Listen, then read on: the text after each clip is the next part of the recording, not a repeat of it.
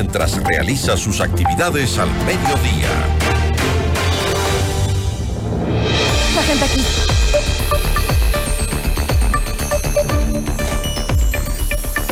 El presidente de la República, Daniel Novoa, envió a la Asamblea Nacional para debate y aprobación el proyecto de ley orgánica de competitividad energética con calificación de urgente en materia económica. Esta normativa se enfocará en acciones para resolver la grave crisis energética que vive el Ecuador, que ha provocado apagones a escala nacional de hasta cuatro horas desde el 27 de octubre de 2023.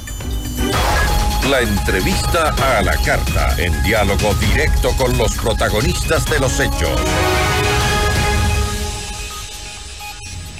Está con nosotros Andrea Robo, ministra de Energía y Minas. Ministra, ¿cómo está? Muy buenas tardes. Gracias por acompañarnos. Gisela, a ti por la invitación. Es un gusto poder compartir esta tarde con usted.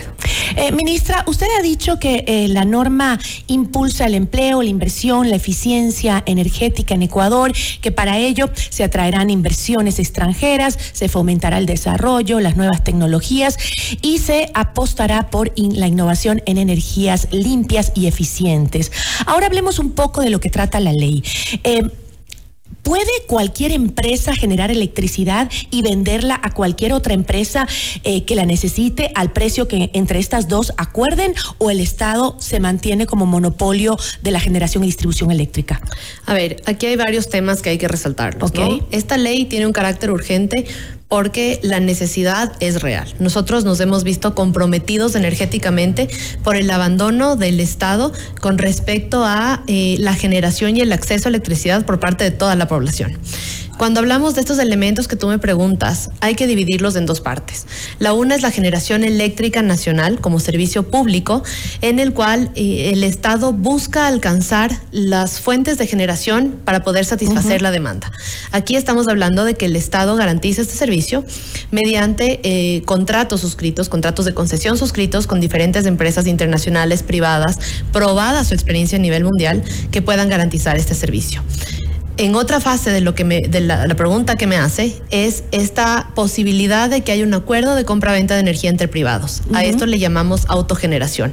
Y esta es una de las prioridades de esta ley y lo que más impulsamos porque lo que se genere en este ámbito es que empresas privadas de generación de energía puedan venir al país y puedan hacer estos acuerdos para que los privados puedan, por un lado, generar su propia energía y con esto reducir la demanda energética hacia el sistema nacional interconectado.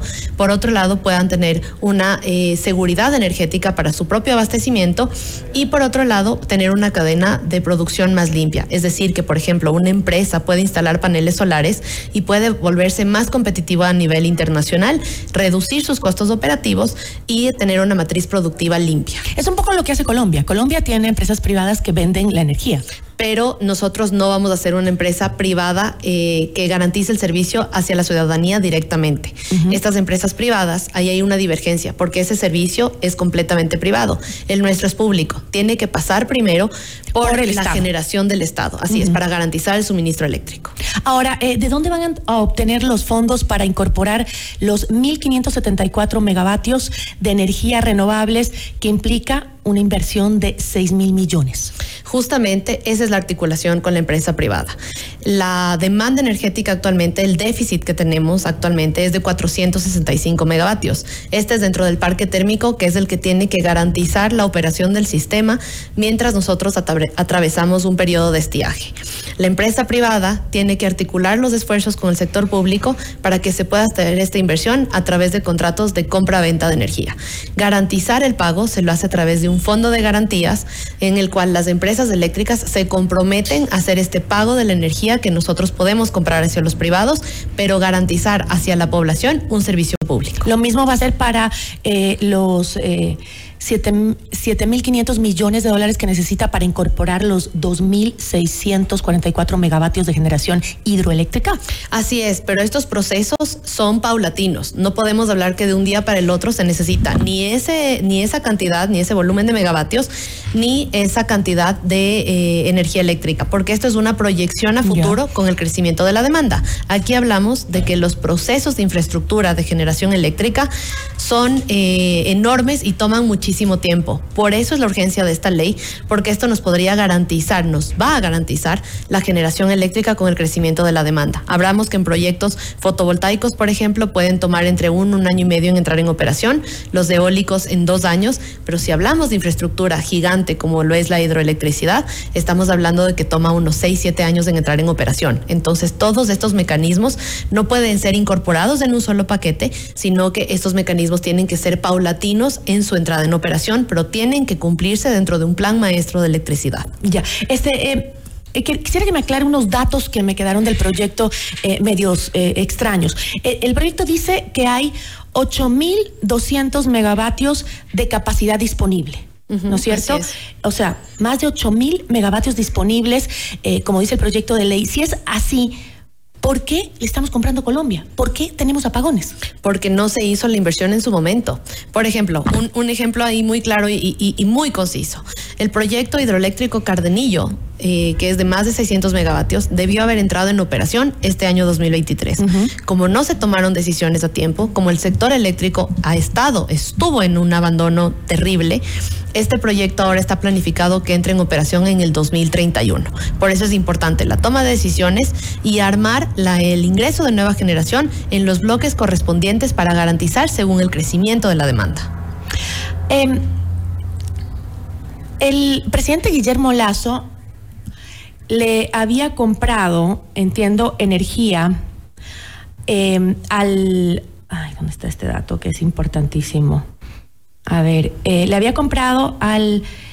eh, al mercado spot se llama, ¿verdad? ¿El de Colombia? Eh, ajá. Es, este es un mercado, según me explican los expertos, es un mercado que justamente se nutre de la urgencia, Así de la es. urgencia de los países. Es decir, es decir cuando yo, yo estoy desesperado, pues eh, te ofre- yo te ofrezco. Pero claro, me tienes que pagar esta cantidad, ¿no? Son, digamos, un poco aprovechan la situación de crisis para justamente vender a un precio mejor, es lo que entiendo de este mercado. A ese mercado le compró el expresidente eh, Guillermo Lazo, por eso el alto costo que estamos pagando ahora.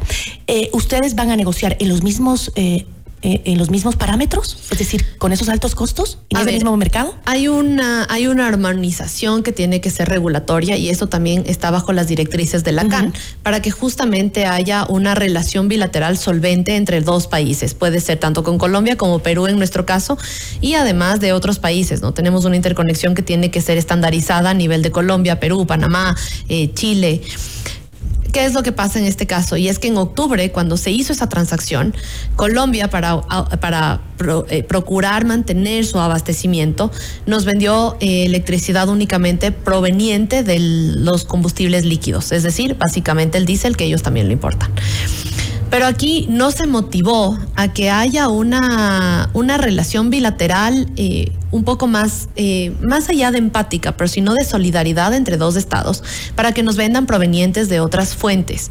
Es por esto que la semana pasada yo estuve con el ministro Camacho, ministro de Minas y Energía de Colombia, en la cual abrimos este otro espectro de negociación de generación proveniente de otro tipo de combustibles. Que en este caso, eh, cuando hablamos de Colombia, cuando ya cambiaron la regulación por varias mesas de trabajo que hicimos juntos y por una gestión binacional que la hicimos con el ministro, aquí la oportunidad fue que ellos puedan derogar esa regulación de emitir una nueva regulación en la cual se proponía, se, se, se abre el espectro para que las empresas de generación térmica de Colombia también puedan vendernos gas. El- la generación a partir del gas es mucho más barata y eso ya se lo habilitó y a partir de estas negociaciones que hemos tenido y del compromiso del ministro Camacho ha hecho que los precios de generación eléctrica que al bordearon los 60 centavos de kilovatio hora se reduzcan y hemos podido llegar, por ejemplo, la, la, la la electricidad que nos han vendido en los últimos días ha estado entre los 15 y 18 centavos. Entonces, se ha modificado. O sea, se mejoró entonces por el precio, porque por supuesto. tengo acá que eh, el precio promedio de la negociación que hizo el expresidente Guillermo Lazo era 25 centavos el kilovatio, con un pico de 50 centavos. No, superamos por mucho ese pico. Nunca, nunca se llegó a, a, decir que ese podría ser un estándar, pero hemos ampliado muchísimo las conversaciones. Tenemos conversación directa con el ministro Camacho para que, para que no haya esta volatilidad del mercado que nos afecte tanto dentro de nuestra economía. Entonces, estas gestiones que se han realizado para que no haya un, esquema justamente de un mercado spot, porque todo su mercado es privado, eh, sí que nos puedan vender, pero que no haya un abuso con respecto a nuestra necesidad es lo primero que mencionó. Pero, pero no era, no, no era mejor eh, abrir una invitación, una licitación para que las mismas empresas colombianas coticen el mejor precio con un contrato más estable, eh, eh, para, porque el estiaje viene cada año, ¿no? No, no es una sorpresa. Un, contrato de dos años en donde pues nos podamos liberar de esa presión de cuando viene el estiaje. A ver, aquí hay varios elementos con respecto a eso. El uno es que, primero, que nosotros no deberíamos depender en la época del estiaje de la compra de energía Colombia. Entonces, primero vamos nosotros con nuestra seguridad energética. ¿Qué mecanismos tenemos nosotros para no caer en esa dependencia del mercado spot? Que creo que podría ser lo más importante. En segundo lugar, eh, lo que podríamos, lo que, lo que debemos hacer, uno de los principales elementos, no es tanto hacer un contrato a largo plazo, no, un mercado spot. Eh, lo que debemos, a lo que debemos llegar es que nosotros podamos incentivar nuestro mercado, que es lo que primero estamos trabajando a partir de la ley, que nuestro mercado pueda atraer las inversiones para que nosotros justamente en estos contratos de compra-venta de energía que los establecimos con esta propuesta, puedan ser lo que nos dé a nosotros la estabilidad económica y la estabilidad de generación. Por otro lado, en las transacciones eh, que se hacen, eh, no podemos fijar un contrato. Sería un error firmar un contrato con una privada porque nosotros tenemos un pico de necesidad tenemos un pico de necesidad que es justamente en el Tenemos otra época en la que tenemos muchas lluvias y de hecho nosotros, y es lo que propone justamente la ley también, es que esta soberanía a nosotros nos permita en los excedentes portar energía a Colombia. Por eso un mercado, un contrato a largo plazo pone en riesgo de que siempre tengamos que ser dependientes de la importación. Y eso es algo que nosotros no lo podemos permitir porque tenemos una cantidad de recursos energéticos que tienen que ser aprovechados por nosotros mismos. Ahora, este, ¿qué va a pasar con eh, el contrato de Energy Kill? Em, ¿Va a declararse nulo? ¿Se lo va a mantener? ¿Qué va a pasar? Tomando en cuenta las críticas que han hecho los expertos a este contrato. Por supuesto, este, este contrato eh, tiene que ser eh, fiscalizado y tiene que ser controlado por la Contraloría. Entonces, ese documento. Pero ¿por qué esperar a que la Contraloría nos vaya, que nos vaya a caer una sanción, digamos, cuando este eh, a todas luces fue un contrato en donde se, se no se hicieron las cosas bien? Sí, pero nosotros somos un ente que gestiona política pública. La Contraloría tiene todo el expediente con respecto a este contrato completamente irregular para que ellos tomen las acciones pertinentes. Y me permito indicar en este momento que la CAL ya calificó el proyecto de ley. Esto es una gran noticia para nosotros porque realmente oponerse a un proyecto de ley que nos va a permitir dar pasos importantes en ingreso de energías renovables, en poder eh, mejorar eh, la liquidez de nuestras empresas eléctricas y eh, el manejo de eficiencia energética para que la demanda pueda no únicamente responder al, al, ingreso de nueva generación, sino que haya una mejor, una concientización industrial, doméstica y residencial con respecto al uso de nuestros, de nuestros recursos energéticos, realmente nos abre una oportunidad enorme para hacer una potencia energética eh, a nivel regional y mundial. Ahora, este, eh, ¿van a subir las tarifas energéticas? No, no. De hecho, ya al inicio de nuestra gestión se aprobó en la Agencia de Regulación el pliego tarifario y no hubo incremento de las tarifas eléctricas. Eh, pero no las van a subir después. No, no, no, no. Es, este, el tema de la tarifa eléctrica. hay, hay una gestión detrás del servicio público de energía eléctrica que no debe recaer sobre el ciudadano. Porque en el artículo 56 del proyecto, en los dos primeros párrafos, habla de subir la tarifa. No, no se habla de subir la tarifa, lo que se habla es de una transparencia con respecto a lo que dice el pliego tarifario, porque hay que tomar en cuenta que el pliego tarifario debe incluir los costos de generación, de operación, de transmisión de energía eléctrica. Es decir, o sea, van a, transparentar. Hay que transparentar los costos. Ya.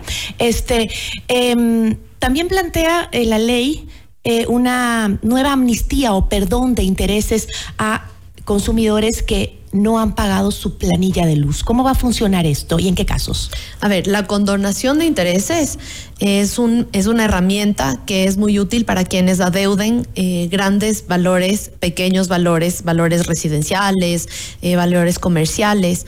¿Por qué? Porque esto va a inyectar liquidez a las, a las empresas distribuidoras. Esta liquidez va a permitir que se haga reforzamiento de redes, que se mejore la distribución y que haya proyectos que inclusive puedan alcanzar a la, al acceso universal de la energía eléctrica, es decir, poder llegar a la población que eh, tradicionalmente, que históricamente no ha tenido acceso a la electricidad.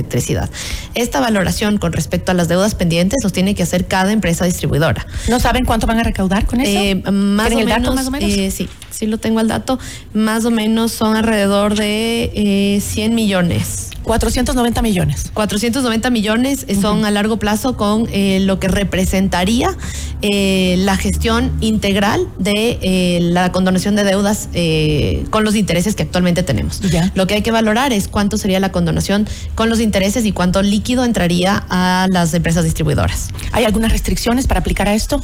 Eso lo vamos a valorar. Eso es un tema que se lo tiene una vez que la, la ley se apruebe, tiene que entrar a un proceso de valoración dentro de la Agencia de Regulación y Control y de las empresas los directorios de las empresas eh, distribuidoras a nivel nacional. Con esta nueva ley, eh, ¿cuándo cree que superemos eh, la crisis? ¿Cuándo, ¿Cuándo dejaremos de tener apagones? Que es lo que más le importa a la gente. Sí, el tema de los apagones, recordemos que es, y una vez más lo pongo sobre la mesa, ¿no? Es una herencia, es un mal manejo, es un mal control y que realmente ahora estamos haciendo nuestros mejores esfuerzos, no únicamente para atenderla actualmente, eh, que lo hemos logrado, hemos logrado tener un mejor manejo de nuestros recursos hídricos actualmente eh, con mucha mejor planificación pero eh, lo que sí pretende la ley es que nunca más volvamos a afrontar una crisis como la que estamos viviendo actualmente, que ha tenido pérdidas no únicamente dentro de la liquidez de las empresas distribuidoras, pero es un golpe muy fuerte al tema productivo y competitivo del país. O sea, no tenemos un tiempo claro. Para el fin de los apagones. Ah, es que la, la ley no define no, no me refiero. Este. Me pregunto porque en enero y febrero la época de estiaje sigue siendo muy compleja. Nosotros estamos trabajando y hemos hecho una publicación sobre eh, convocatoria a propuestas para energía emergente eh, que lo estamos validando y eso será analizado y revisado con los organismos organismos de control también. Entonces es, es un tema para el cual podemos tener una contratación emergente lo antes posible. Una fecha exacta la podemos dar en los próximos días y para eso obviamente los medios de comunicación serán los primeros en recibir. Estaremos muy pendientes, ministra muchísimas gracias. Gracias, muchas gracias a ustedes. Una buena tarde. Agradecemos a la ministra de Energía y Minas, Andrea Robo. Regresamos en instantes con Gisela Bayona en Notimundo a la Carta.